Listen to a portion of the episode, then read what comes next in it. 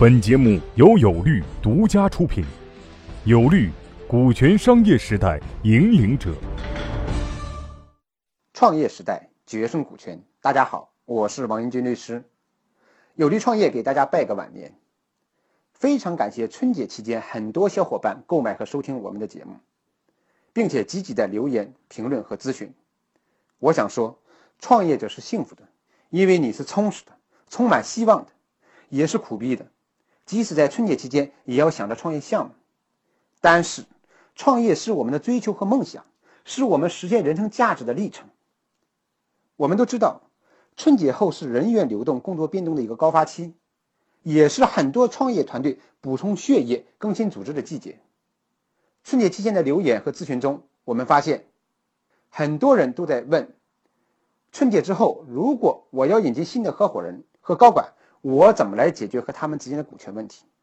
因为大家都认识到，如果不用股权，光有薪资是很难吸引到好的合伙人、好的高管。假期结束之后，已经有多个创业项目向我们具体咨询如何引进新的合伙人和高管，如何解决与他们之间的股权问题，并且委托我们提供具体的法律服务。比如刚刚一个农业项目，他们拿到了千万级的融资，也是我们有利创业的老用户。他们春节之后就需要引进一个新的市场总监合伙人，还需要招聘一个总经理的高管。创始人 CEO 就问我说：“王律师，我要引进这样一个新的合伙人，要引进这样一个高管，我怎么来给他们谈股权的问题？我应该给他们多少股权？我这个股权怎么给到他们？”我才会觉得心里踏实，才会觉得保险，才会出了问题我能帮他解决掉。当然，最好不要出问题。所以，我们节后第一期节目就专门讲一下这个话题。这期节目的标题是“不谈情怀，用股权吸纳新的合伙人和高管的独家秘籍”。从有利创业的经验来说，引进新的合伙人、引进新的高管，是每一个创业团队都会遇到的问题。实际上，我们也发现，大家在我们节目中的留言和评论所涉及到的问题，与我们在实践中解决的问题、碰到的问题基本是一致的。OK，那么我们就开始今天正式的话题。合伙人，我们有利创业把它分为两个类别，第一个类别叫做创始合伙人。什么是创始合伙人呢？就是一个创业项目的发起人。这个发起人团队通常人数比较少，比如说两个人、三个人、五个人，甚至有的时候只有一个人。当发起人把这项目开始启动之后，也许有了一定的发展，那么他发现 OK，我需要引进新的合伙人。再发展以后，发现 OK，需要引进新的高管。那么这个新引进的合伙人，我们把它称之为合伙人中的另外一个类别，就是股东合伙人。所以，股东合伙人你可以理解为是创始合伙人之后的新加入公司的股东，新加入公司的合伙人。因此，你在看一些人的 title 的时候，你会发现，有的人叫自己联合创始人，有的人叫自己创始人。那么，关于创始合伙人团队的股权分配及法律架构，我们在此前的节目里面已经讲过了，今天就不再重复了。对于新加入的合伙人股东。就像我们刚才举这个例子里面，他新引入的市场总监合伙人和新招聘的高管，如何与他谈股权？如何进行股权架构的设计？我们总结了一下，本质上其实是两个问题。第一个问题就是，对于新引入的合伙人或者高管，我们应该给他多少股权？第二个问题就是，这个股权确定之后，怎么给到这个合伙人或者高管？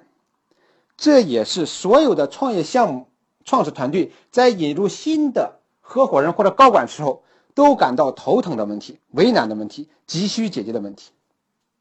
那么，要解决这两个问题，我们总结了一下，有几点：第一，要做好三个判断；第二，要做好两个技巧。三个判断解决的是什么呢？三个判断解决的就是。到底应该给新引入的合伙人和高管多少股权？两个技巧解决的是如何给到他们。我们先说第一个判断：价值判断。所谓价值判断是说，当我们在引入一个市场总监合伙人的时候，我们首先要看的是我们自己的项目的价值到底有多大。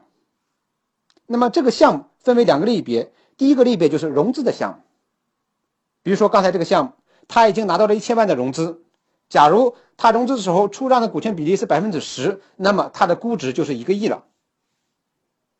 这个就是项目的价值。那么这个项目的价值也是引进的合伙人他所比较认可的。对于已经拿到融资的项目的价值，他的判断相对来说比较简单明了一些。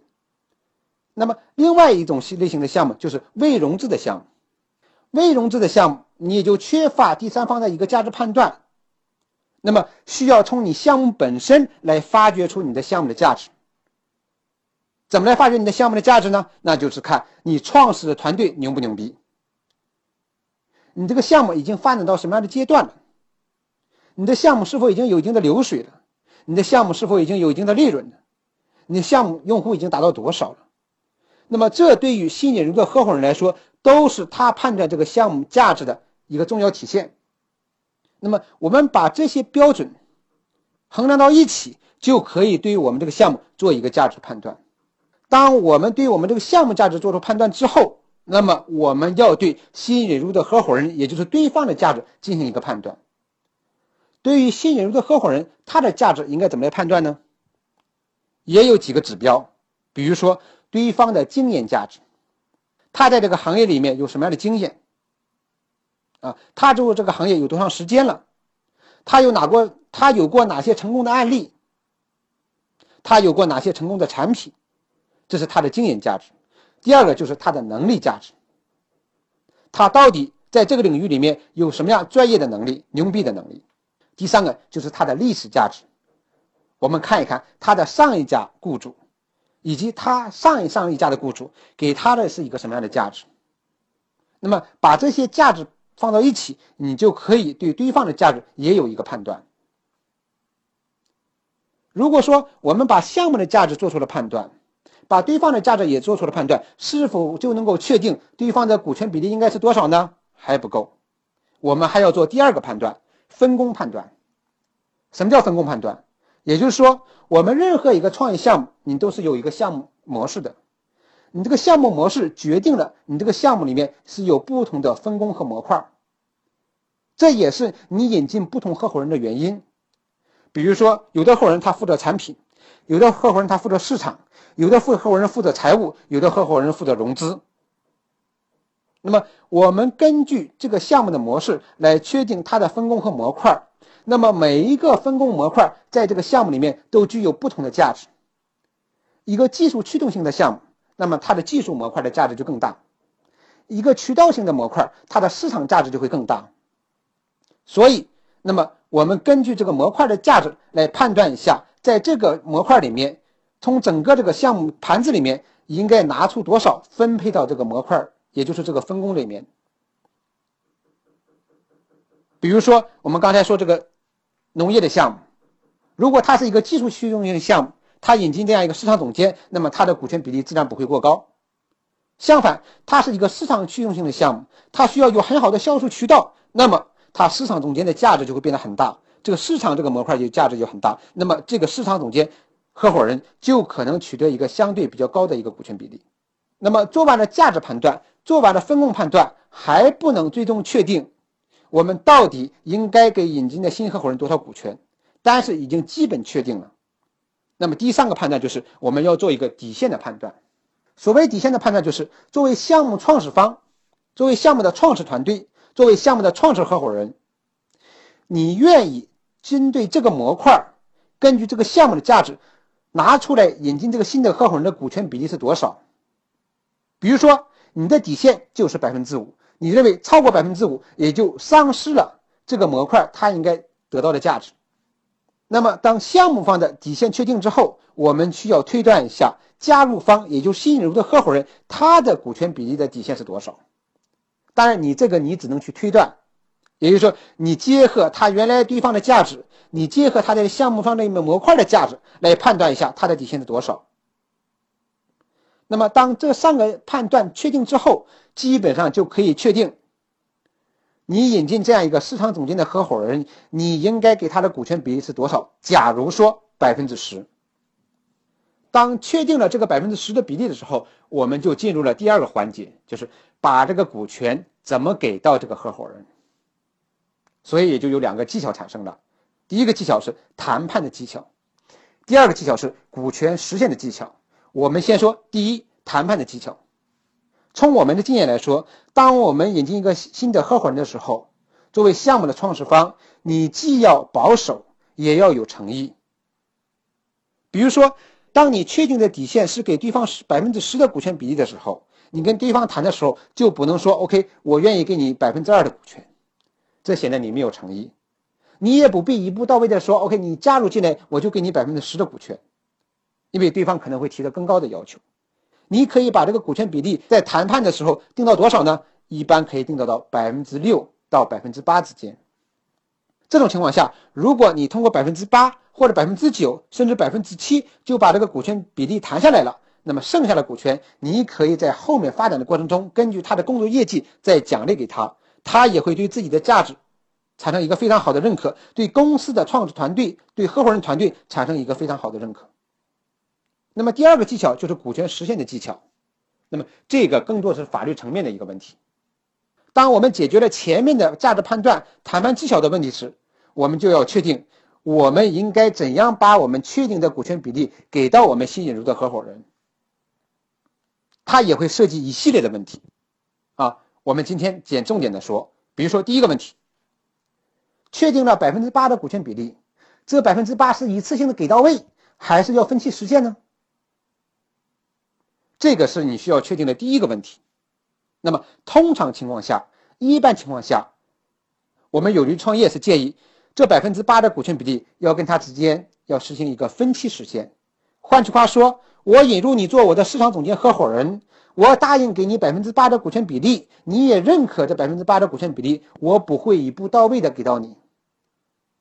你需要分期来实现，你需要在这工作满四年或者五年、三年，才能拿到全部的百分之八的股权比例。当然，有的人会说，王律师，我跟对方也谈了，对方提出如果你要分期实现，那我就不来了。所以这种情况下，你要考虑一下它的价值到底有多大。如果它对你来说就是不可或缺的，那么你就可能需要接受这样一个条件，就是一次性给到位。当然，一次性搞到位，你要解决后面的法律风险问题，所以你要继续往下听。这是第一个问题。那么第二个问题就是，我给了你百分之八的股权，我是否要对新引入这个合伙人，你的工作业绩要进行一定的考核？你的工作业绩要给我的股权比例相挂钩呢？那通常情况下也是要进行相挂钩的，啊，所以我们在我们给他之间的股权协议里面要有一个相关的条款，甚至有相当的篇幅来明确他应该做到什么样的业绩，拿到多少股权比例。那么第三个就是要明确一下他的股权权益内容。我们在此前节目里面已经讲到多次，工商的股权和非工商股权的区别，也讲到了。他的股权，即使是工商的股权，他的股权权益也是可以进行特殊的约定的，也可以进行一些限制的，这也就是所谓的限制性的股权。那么，我们到底要给他所有权益的股权呢，还是要给他不同权益的股权呢？啊，通常情况下，我们可能对于一个新加入的合伙人，他的股权权益会进行一定的限制，比如说他可能投票权会受到限制，但是他的分红权不会受到限制。啊，当然这不是所有的情况。也有一些项目，那么这个合伙人加入进来之后，他的投票权、分红权、决策权都会享有。那么股权实现的技巧里面还有哪些问题呢？再比如，要有一个明确的退出机制。什么意思？就是当我的股权给到你了，无论是一次性的还是分期实现的，我必须要有一个退出机制。那就是当我发现你不合适的时候，或者你认为。这个项目对你不合适的时候，大家要解决一个退出机制的问题。如果没有一个明确的退出机制，你认为他不合适，你没有办法赶走他，你赶走他，你就要付出沉重的代价。所以，这个退出机制必须要有。再比如，你要有一个明确的股权持有方式。创始团队的合伙人，也就是创始合伙人和后面加入的普通合伙人，他们之间还是有一定的区别的。那么，他们最本质的区别就是对项目的忠诚度是不有区别的。所以说，我们对新加入的合伙人，他的股权持有方式跟我们创始团队的股权持有方式，一般来说也是有区别的。有利创业的经验是说，一般情况下，如果有可能，对于新加入的合伙人，他的股权可能会采取一个间接持有的方式，尤其是在前面一段时间。比如说，他的股权可能会采取一个代持的方式，又或者他的股权可能会放到一个合伙企业里面去，通过合伙企业来持有项目公司的股权。那么这两种方式其实都是间接的持股，间接持股的好处就是尽量的降低了风险。当然，也有一些新加入的合伙人直接持有了公司的股权，那你就是要对他有一个非常好的一个判断，要明确好非常好的一个退出机制。那么解决了前面一系列的问题，我们还要解决什么问题？还要有一个明确的违约责任。换句话说，我们前面这些股权实现的技巧，都需要通过一个股权的方案、一个股权的协议来确定下来。那么在这个协议里面，一定要有一个明确的违约责任。这在我们以前的节目里面也反复强调过。OK，这就是我们作为一个创始团队。我要引进一个新的合伙人的时候，我要注意的几个问题。换句话说，有利创业教给你的一个秘籍。那么讲完了如何引进新的合伙人，我们再讲一下如何引进新的高管。相对于引进合伙人，引进高管的股权谈判方式可以参考引进合伙人。那么需要注意的问题是什么呢？我们发现很多创业项目，他在引进高管的时候采取了引进合伙人的方式。而引进合伙人的时候，采取的是引进高管的方式。区别于引进合伙人，引进高管，它的核心有三点。第一点也是价值判断，因为引进高管比较特殊，通常是这个项目发展到一个比较好的阶段的时候，也就是说拿到融资的时候，我们会引进高管。那么这种情况下，我们价值判断相对来说就比较直接明了了，我们就可以根据我们项目的估值。我们下一轮融资的估值来对这个项目价值进行一个判断。那么第二点，同样也要确定好这个高管的一个股权比例的问题。怎么来确定一个高管的股权比例？那么它比合伙人来说也要简单一些。你根据他的价值来确定给他的股权比例就 OK 了。那第三个也是最核心的一点，就是要确定一个股权给予的方式和实现的技巧。这也是引进高管和引进合伙人有本质区别的一个地方。我们前面说了，引进合伙人通常给的是工商的股权，当然他的工商股权，他的权益会受到一定程度的限制。那么我们引进高管，一般来说给的都不是工商的股权，给的是什么呢？给的是股权期权。我们在此前的节目里面也讲到了什么是股权期权，也就是说不是工商的股权，是一个虚拟的股权。我们给高管的股权期权。它的实现方式、它的绩效考核、它的权益内容、它的推出机制、它的违约责任，那么都比给合伙人这样一个股权更严格。而且，给高管的，因为是股权期权，所以它的持有方式基本上都以代持为主，至多把它放到一个有限合伙企业里面，是不可能直接持有项目公司的股权。这也是引进合伙人和引进高管的一个本质区别所在。OK，那么我们最后总结一下。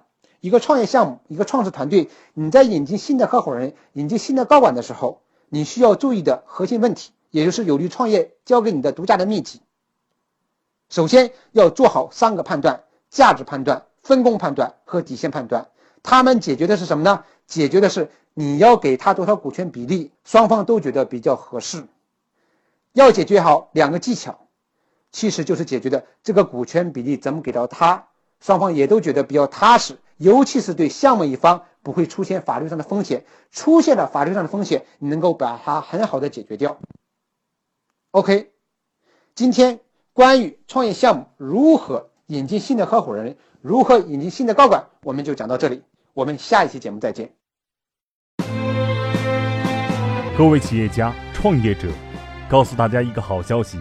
由全国著名股权专家王英军律师亲授的线下股权实战营现已面向全国招募学员，报名。